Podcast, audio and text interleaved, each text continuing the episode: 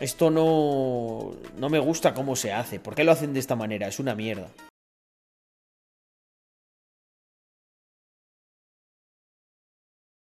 Hace nada estaba viendo una película que decía trabajar para el gobierno sin robar a las personas. Qué bonito sería si eso fuera así, tío. Qué bonito sería si el gobierno fuera como un Amazon pero de servicios públicos, ¿no?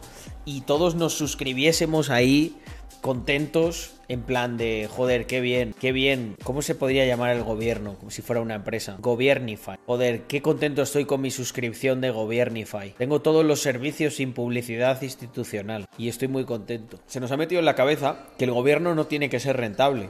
Y es una absoluta estupidez. Vamos a ver, el gobierno se supone que tiene que hacer cosas que todo el mundo quiere, ¿no?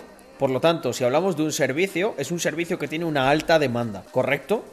Si tú permites a los emprendedores que en un mercado en el que hay una alta demanda de un servicio propongan diferentes opciones de cómo cubrir ese servicio, te aseguro, o sea, estoy 100% seguro que los emprendedores eventualmente encuentran la manera de que ese servicio se pueda hacer de manera rentable. Yo, igual soy yo, ¿eh? pero yo lo veo de una manera muy, muy, muy muy sencilla. Gráficamente lo veo. Y es así. Vamos a ver. Tú, la economía no es una cosa etérea no es algo que sea mágico, que es, una, es un mecanismo muy sencillo. La economía es, aquí hay una persona, esta persona necesita algo, ¿vale? Entonces, persona 2 da un servicio que satisface la demanda de esta persona. Esta persona está dispuesta a pagar más más. Los costes de este es menos, ¿vale? Con lo cual le, le queda este beneficio. Esta persona está contenta porque recibe el servicio. Es tan sencillo como esto. Entonces, lo que pasa es que a veces para dar ese servicio y que no tengas aquí un menos menos, te tienes que partir la cabeza y tienes que hacer diferentes propuestas, ver si el mercado las acepta, validarlas, etcétera, pero es un proceso en el que si hay demanda, si lo malo sería que no hubiese demanda. Pero las cosas que tiene el gobierno tienen una altísima demanda. Todo el mundo quiere salud. Todo el mundo quiere seguridad. ¿Cómo no va a ser putos negocios rentables esto? Si todo el mundo lo quiere. O sea, todo el mundo va a estar dispuesto a pagar por esto. Todo el mundo va a estar dispuesto a pagar por esto. Y encima en muchos casos son cosas que se pueden mutualizar. O sea, que pague todo el mundo y que realmente solo unos pocos disfruten de esos servicios, ¿sabes? Porque una vez tú has conseguido crear un entorno favorable, un entorno productivo, no necesitas estar constantemente dando servicios de salud. De hecho, todo lo contrario, tú intentas dar los menos servicios de salud posible para dar calidad de servicio a los que de verdad lo necesitan. Por eso las cosas que son las cosas que son gratis son una absoluta basura en términos de servicio prestado, porque no tienen ese circuito de feedback en el que puedes optimizarlo, puedes mejorarlo. Entonces al final el servicio acaba siendo mediocre o malo. O sea, mediocre en el mejor de los casos. Si ganas pasta, planteate el estar fuera.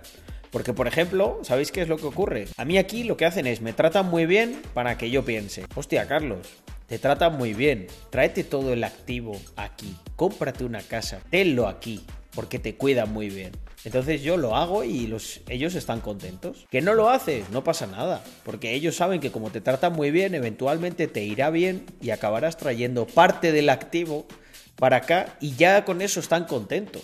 Sin embargo, en España lo que quieren hacer es joderte, tratarte como un puto criminal, intentar esquilmarte todo lo que puedan a ti y vamos, si les das a tu novia, no te digo lo que le hacen también a ella. Estaba viviendo en Bali, pero claro, la sanidad una mierda. Es lo único malo que veo. Pero lo demás brutal. Pues en Andorra la sanidad es, vamos, mejor que en España. Eh, los andorranos se cabrean cuando tardan más de 15 minutos en atenderle una urgencia. Con eso te lo digo todo. Pues VJ, es que no se te tiene que ocurrir ninguna idea, tío. Es que es más importante ponerse a currar en algo que tener una idea. O agarra a alguien que tiene una idea mucho mejor que la tuya y curra para él. Es que, ¿sabes qué es lo que pasa, VJ? Lo que os ocurre a muchos de vosotros es esto. Es como el horror vacui, ¿no? El terror al folio en blanco. Vamos a ver lo que le pasa a mi pana VJ. Mi pana VJ, pues mira, yo ya tengo esto aquí, tengo una referencia, ¿no? Pero mi pana VJ viene y dice, hostia, ¿con qué me pongo, tío? Y entonces ve el folio en blanco y al final el folio en blanco parece que le come, ¿sabes? Ah, ah, ah, no se te ocurre nada. Eres un mierda. Pero el problema, tío, no es el folio. El problema es que no hay suficiente aquí para agregar. A mí se me ocurren mil cosas, tío. vamos con esto, vamos con lo otro, qué vamos a hacer en Ibiza, qué vamos a hacer después. Pero ¿sabes por qué? Porque tengo un montón de inputs, tengo un montón de cosas por fuera. Pero esto no fue siempre así, amigo mío. Hubo un momento en el que yo estaba exactamente igual que tú, enfrente de este folio vacío, ¿vale? Entonces lo que tienes que hacer es, como tienes miedo al folio vacío, no intentes venir aquí y crear a la Mona Lisa. Mira qué guapa. ¿Eh? así con el pelo y todo. No vas a crear la Mona Lisa. Es mejor que cojas a uno que tiene el folio más o menos así, ¿vale? Y está aquí con un par de cosillas. Y esta le está yendo, le está yendo medio bien. Ayúdale a que le vaya mejor todavía. Involúcrate a tope en algo que ya se está construyendo. ¿Y sabes qué te ocurrirá? Que en este camino tu flecha seguirá por aquí, por allá, por aquí, por allá, por aquí. Y llegará un punto en el que dirás, hostia, me acuerdo de lo que me dijo mi pana Carlos, ¿vale? Y ya se me han ocurrido varias ideas inspiradas por diferentes hitos que cumplí en este camino. Y habrá muchas maneras en las que esto se puede manifestar. Una puede ser que le digas a tu amigo, oye, esto podríamos hacerlo de esta manera y sería mejor todavía. Pero obviamente yo quiero más para ejecutar eso. O no, o directamente un día hablarás con tu amigo y le dirás, adiós muy buenas, esto es una mano, ¿vale? Adiós muy buenas, me voy yo a desarrollar esto por mi cuenta. Este es el truco, VJ. Eres como un bebé ahora mismo intentando hacer una creación artística. Pero el bebé no tiene referencias porque acaba de nacer, apenas ha visto todos los colores, no ha visto todas las formas. ¿Cómo se le va a ocurrir? ¿Cómo se le va a ocurrir algo a ese bebé si todavía no tiene referencias? Lo que necesitas es llenarte de referencias y sobre todo trabajar en cosas. Como a mí más se me ocurren las ideas es trabajando en ellas. Estoy trabajando en algo y pienso, buah, esto esto no, no me gusta cómo se hace. ¿Por qué lo hacen de esta manera? Es una mierda. Aprende a, generar un espíritu crítico, un espíritu que se cuestione absolutamente todo. Así nacen un montón de ideas. Te lo explico con un ejemplo muy sencillo. El proceso de generación de ideas es algo que suele estar muy mitificado, ¿vale?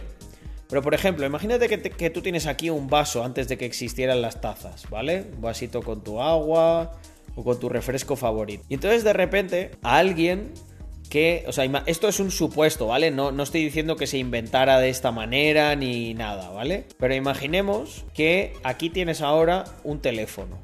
¿Vale? Y entonces de repente un tío, como tiene muchas referencias, como conoce el teléfono, como conoce el vaso, de repente agarra su vaso, se le escurre y ¡pam!